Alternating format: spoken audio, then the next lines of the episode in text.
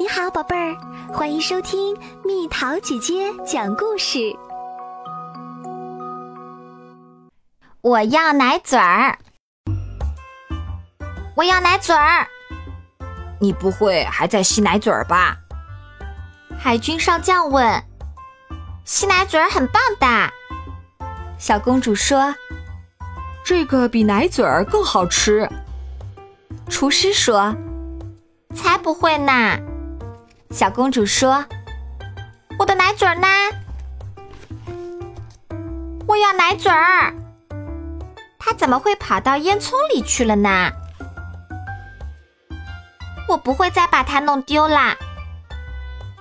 不过洗个澡而已。我的奶嘴儿呢？我要奶嘴儿。它在小狗底下做什么？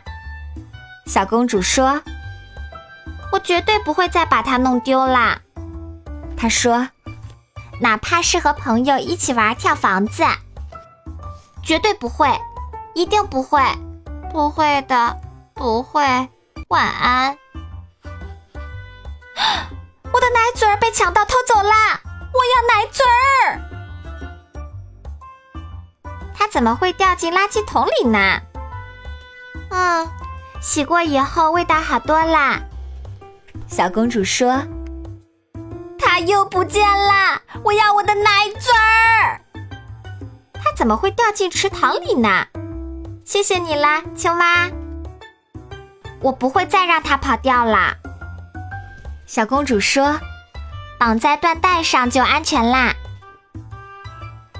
你已经长大了，是不是不应该再吸奶嘴了？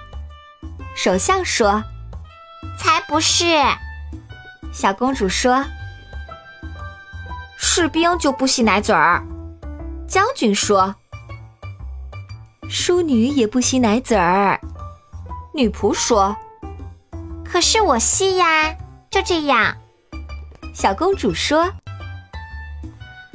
那个奶嘴儿看起来真蠢。”小公主的表弟说：“对呀。”小公主说：“不过这不是我的。”是吉尔伯特的。